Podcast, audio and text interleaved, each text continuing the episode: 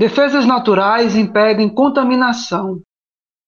A simples palavra passou a ser proibida nos corredores da secretaria, e mais uma vez a imprensa não foi recebida pelo secretário ou por seus assessores para novas explicações a respeito do surto.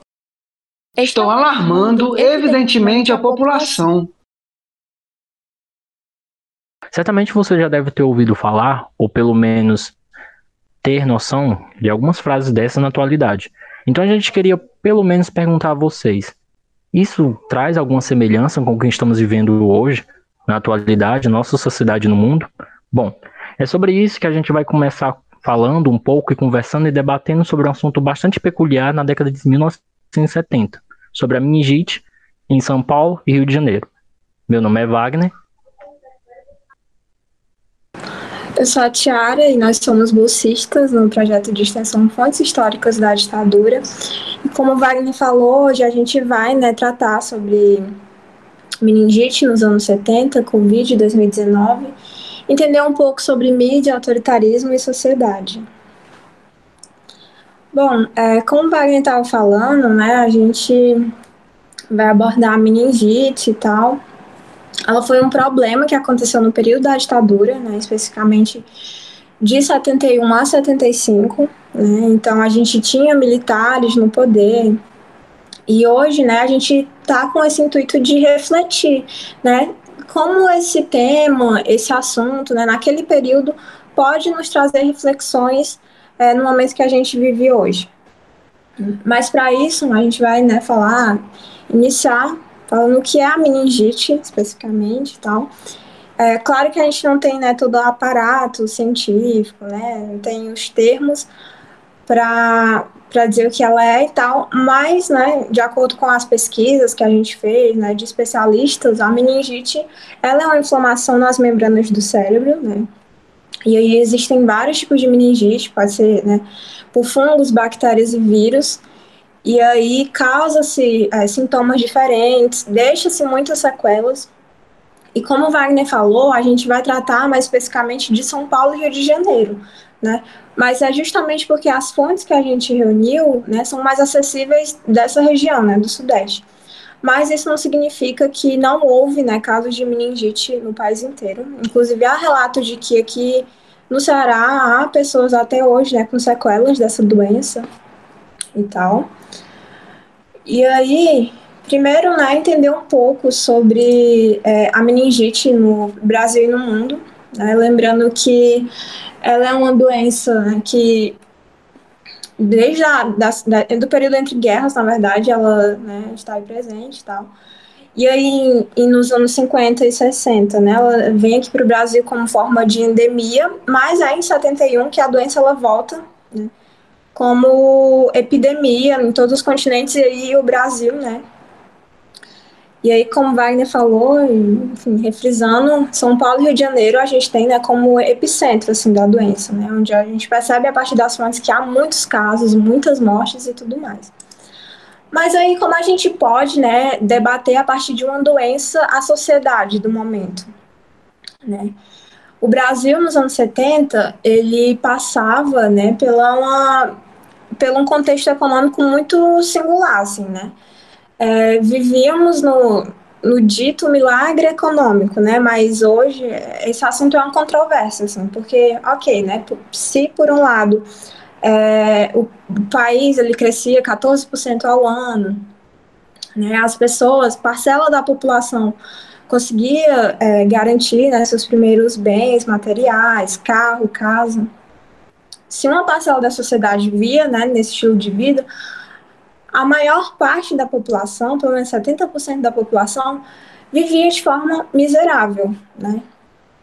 E aí, os, né, os trabalhos que a gente leu para falar um pouco sobre a meningite hoje, é, citando aqui a Rita de Cássia, a Catarina Menezes, elas vão falar que é, são problemas sociais que impactam, né, que agravam a infecção da doença. E aí a, a Rita de Cássia ela traz três fatores assim que são cruciais para esse momento, né? Que é o nível de pobreza muito alto.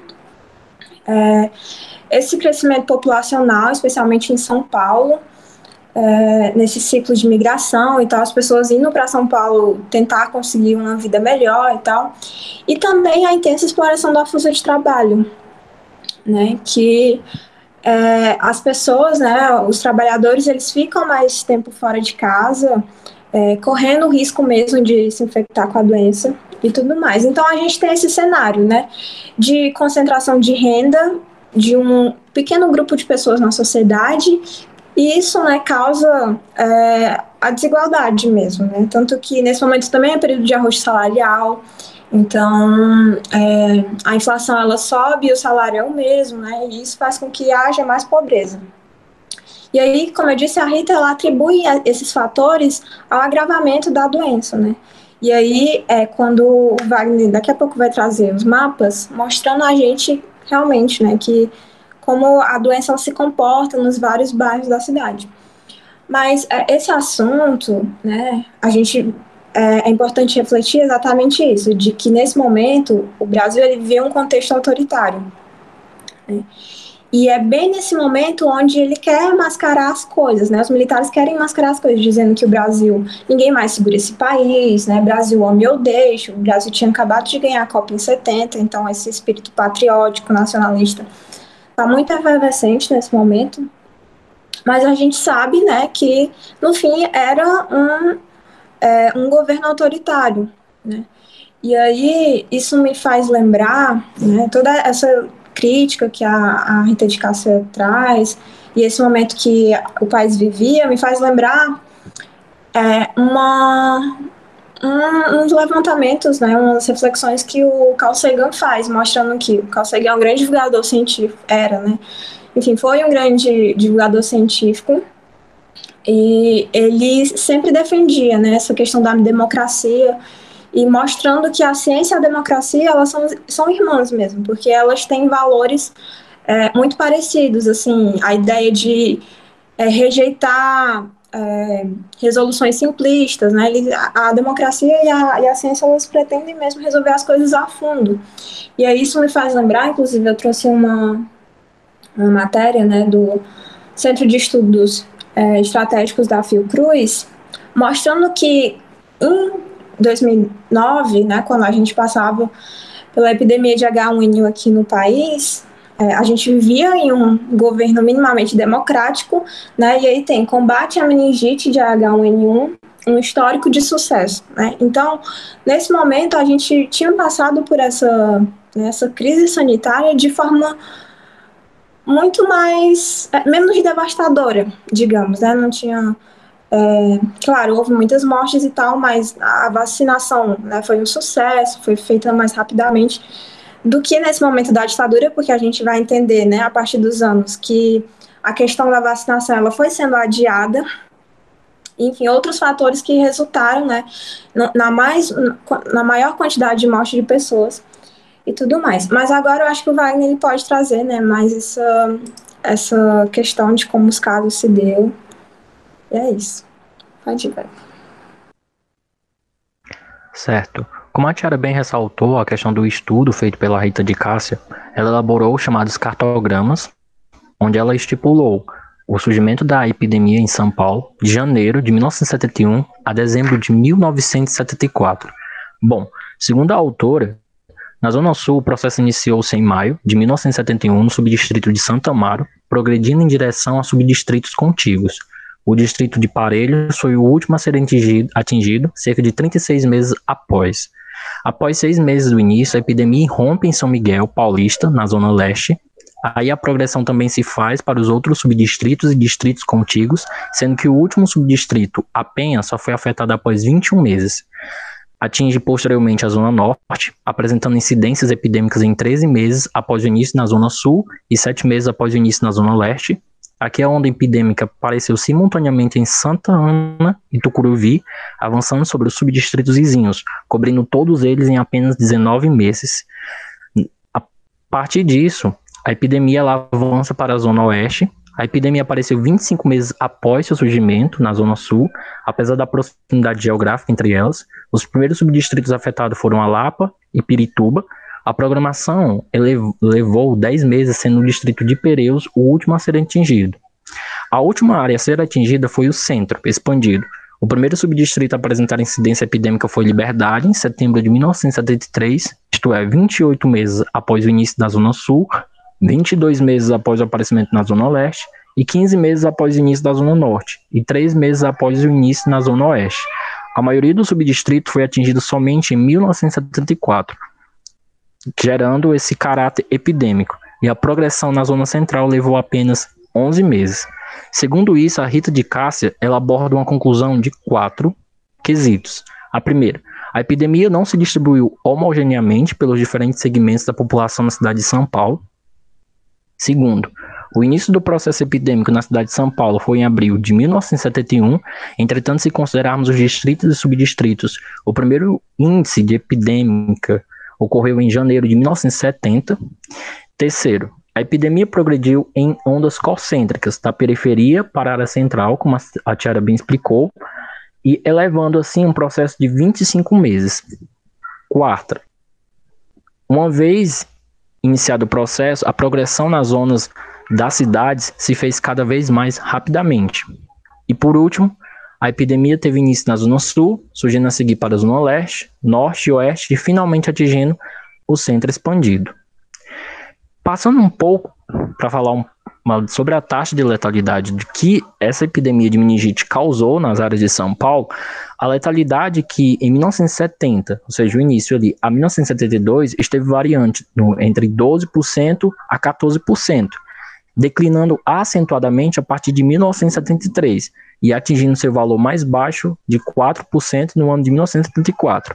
Como nas epidemias anteriores, a letalidade ela tende a diminuir exatamente nos momentos epidêmicos, provavelmente em decorrência do diagnóstico mais precoce e da introdução oportuna do tratamento propiciada tanto pela maior atenção dada pelos médicos e pelas autoridades da ocorrência da doença, como pela parte da advertência de informações perante a população. Mas agora, precisamente, a gente vai analisar em relação aos anos de 1971 a 1975. Tiara? Sim, Wagner. É, e o que se pode notar, né, a partir dessa fonte que a gente selecionou, doença, né, que matou 10 crianças, desafia a medicina em Cantagalo. Então, a gente pode perceber, a partir dessa notícia, de que havia uma certa incerteza, né, inconsistência do que estava acontecendo. O fato é né, que a doença já estava matando é, as pessoas, mas aí, se você vai ler a matéria, eles falam né, que os médicos não sabem, não se pode dizer ainda que é uma epidemia, né, que é uma doença misteriosa e tal. Mas eu noto né, que quando eles falam, ah, não pode, não se pode dizer ainda que é uma epidemia, mas eles nem têm os dados suficientes ainda para dizer que não é, entende? Então, nesse momento, já as coisas já começam a, a crescer, né?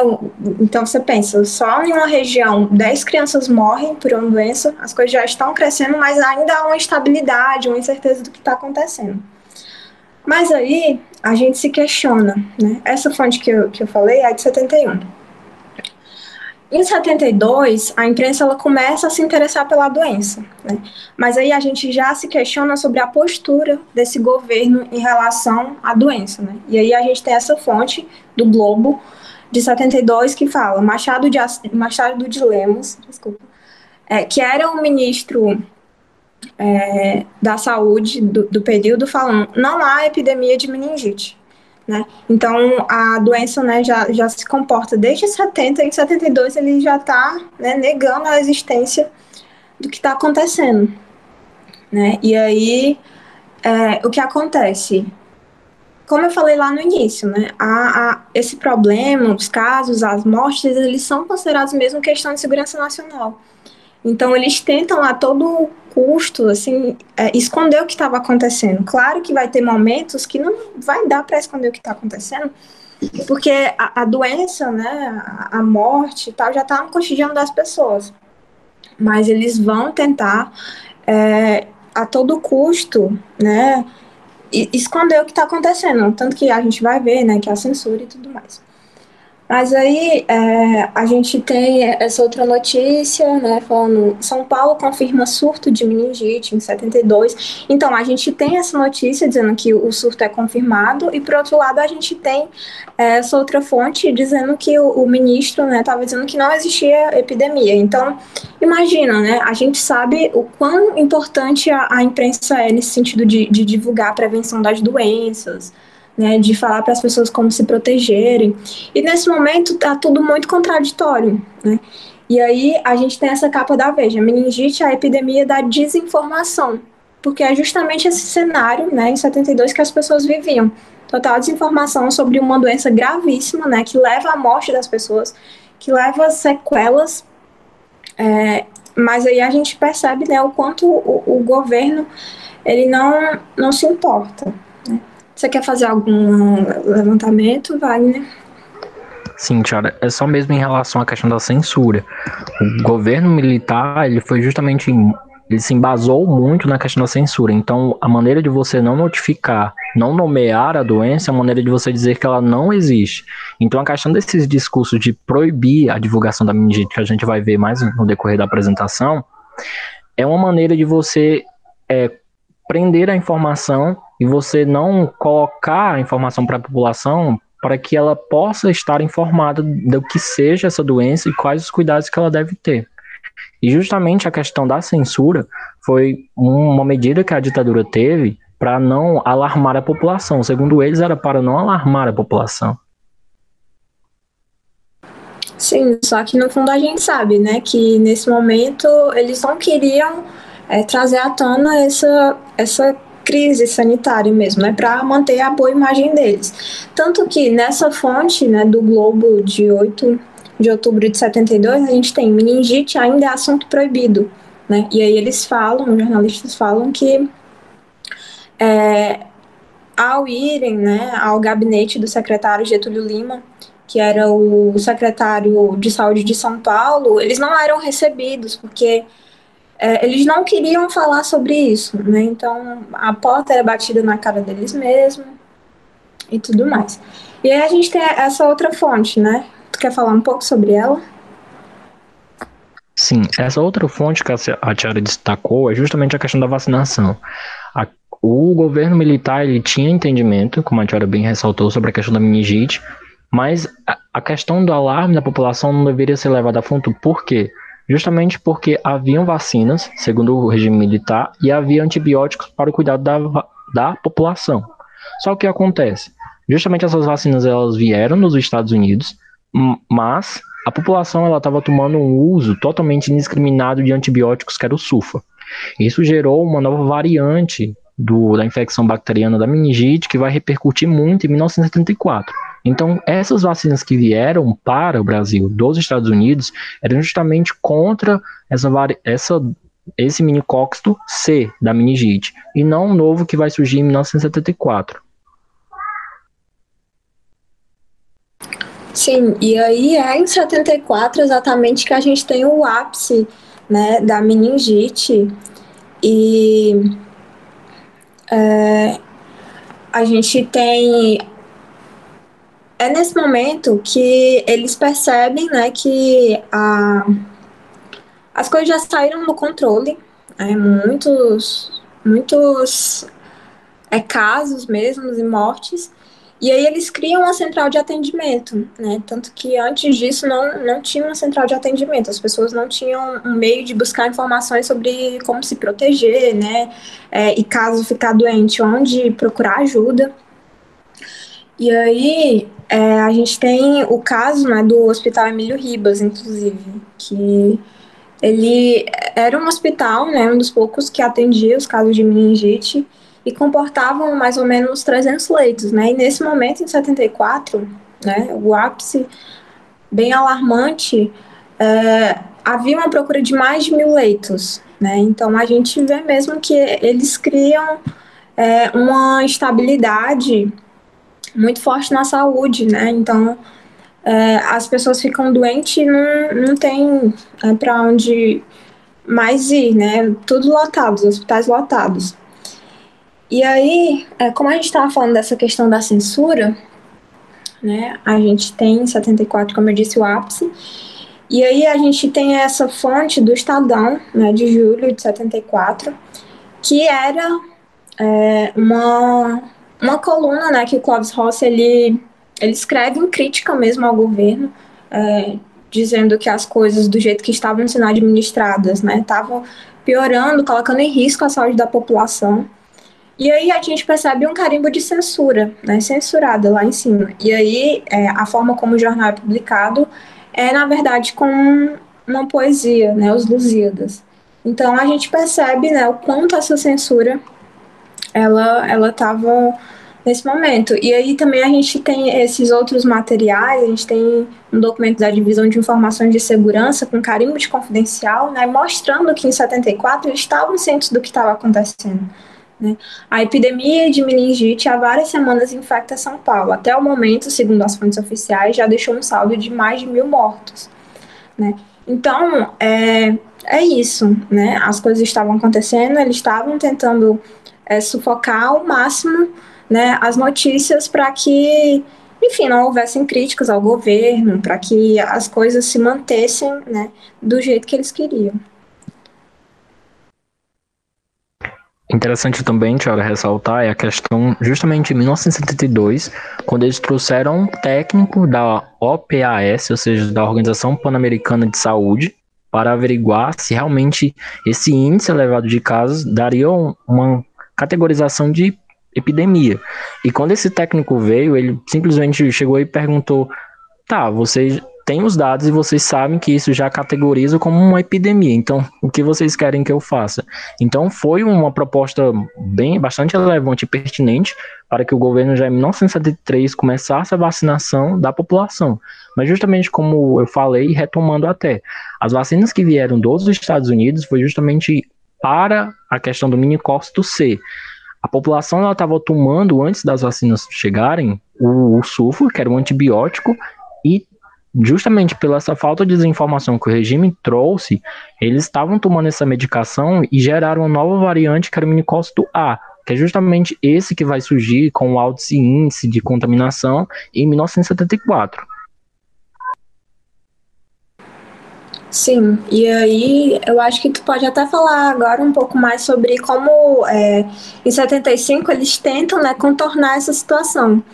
Porque a gente vê, né, é, no início eles agem como se as coisas não estivessem acontecendo, né? A gente viu a fala do ministro da Saúde, não há epidemia de meningite. Depois a, a, que a mídia né, começa a se interessar pelo assunto e publicar é, algumas notícias, a gente percebe que há, há uma censura mesmo, que é proibido divulgar, né? Número de, de casos de morte, a respeito da vacinação também.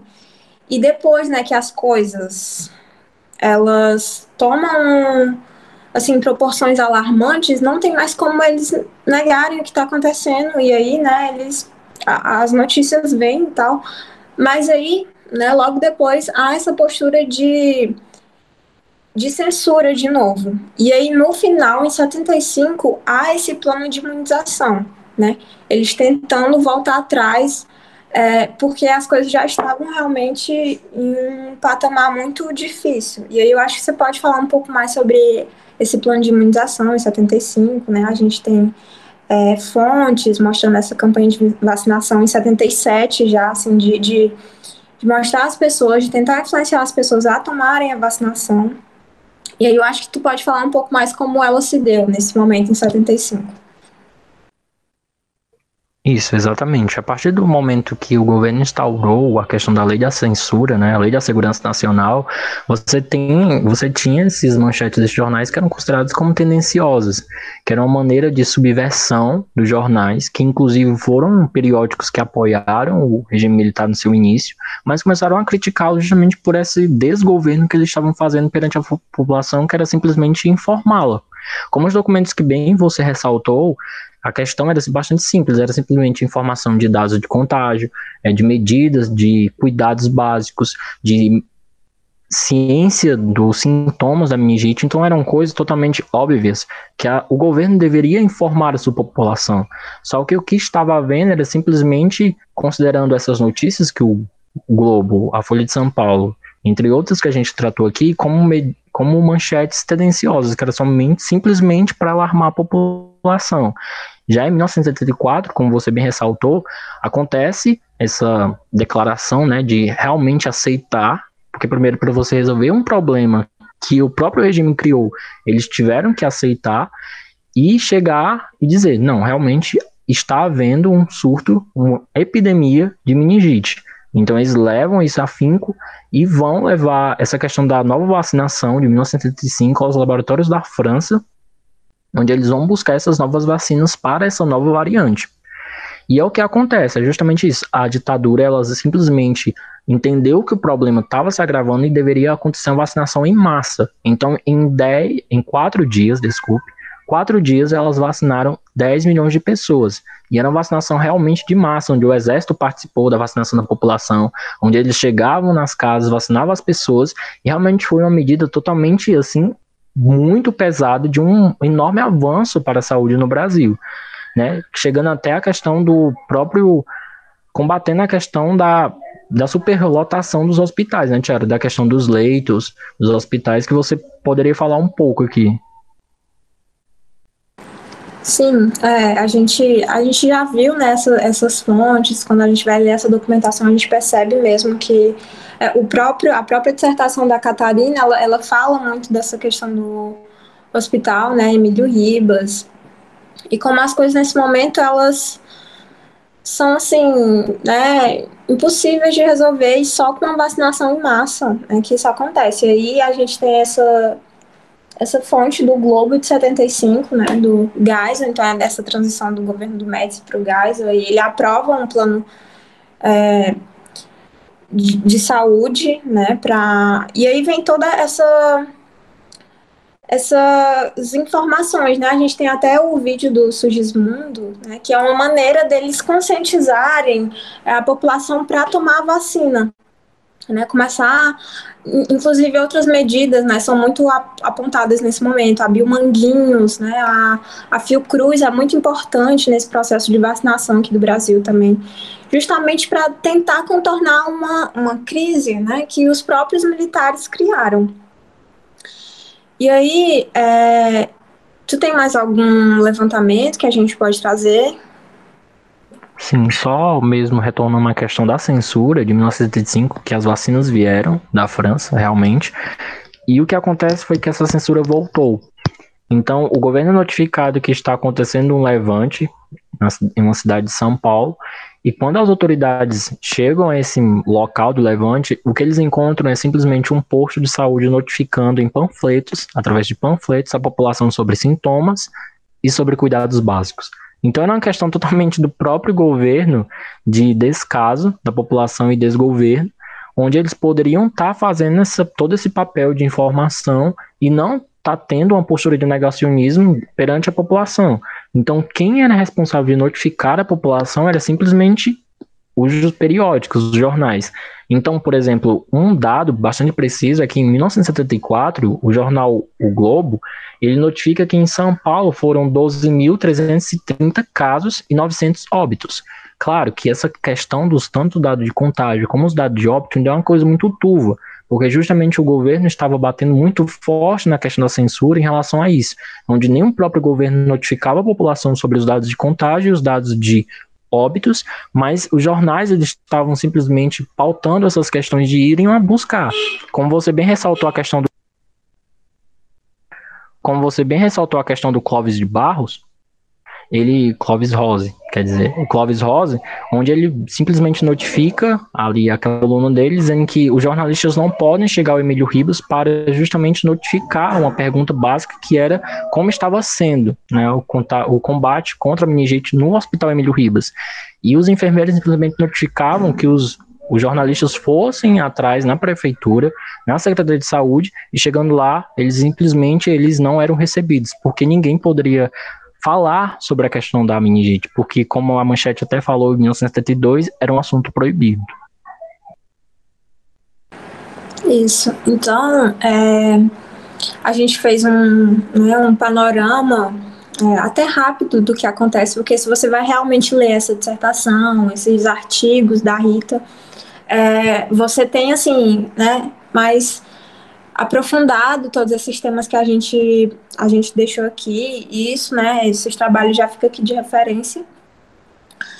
Mas, né, depois de ter batido, debatido essas fontes, né, refletido sobre essas fontes que a gente tre, te, trouxe, teve aqui na né, discussão, a gente, né, começa, querendo ou não, né, pensar sobre o momento que a gente está passando, né, e aí você me pergunta, ah, mas a proposta também não era debater Covid, né, a proposta do podcast não é Covid, é meningite 1970 e Covid é, 2019, e sim, né, mas aí eu acho que no próprio, na própria reflexão do tema da meningite, a gente já encontra, né, a gente já se encontra em, várias, né, em vários desses detalhes.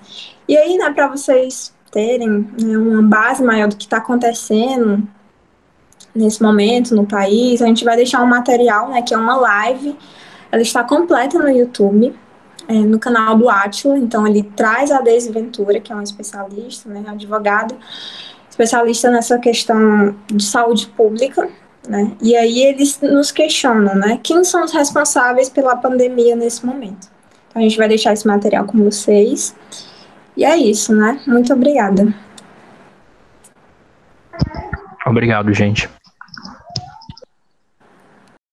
Então a gente começa bem. E aí a gente nota, o, o ex-ministro Mandetta diz isso no livro dele, um livro importante, que se chama Um Paciente Chamado Brasil, é um testemunho histórico, né? Ele conta ali o momento em que a presidência da República passou a buscar assessoria fora do Ministério da Saúde e passou a construir uma estratégia de enfrentamento com o Ministério da Saúde. Que estratégia é essa?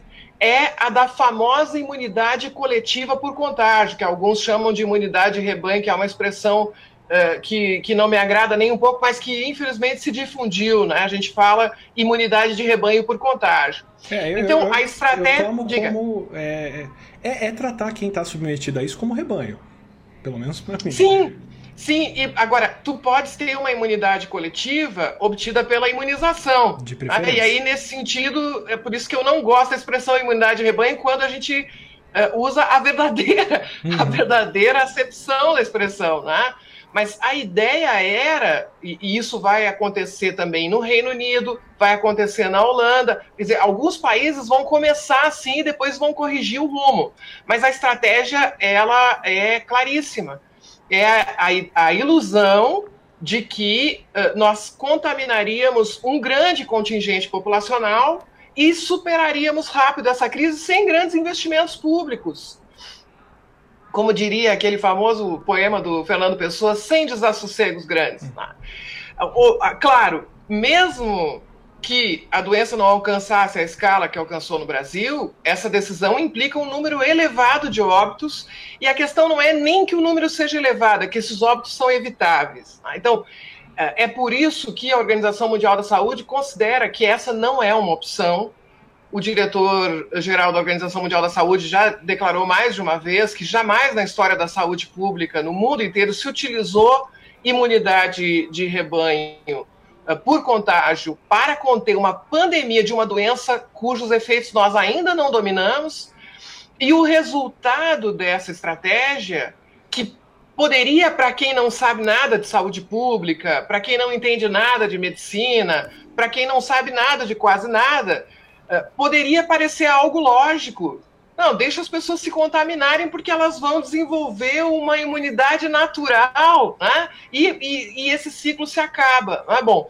O que ignora também problemas... a chance do ciclo recomeçar com variantes, que é o que a gente está passando agora, né? Exato. Inclusive, Atila, tu sabes disso melhor do que eu. Quando a gente expõe tantas pessoas, quando a gente expõe milhões de pessoas ao contágio, é absolutamente imprevisível o que vai acontecer. A OMS diz que isso é perigoso. Isso é eticamente inaceitável, porque eu decido que vão morrer pessoas que não precisariam morrer.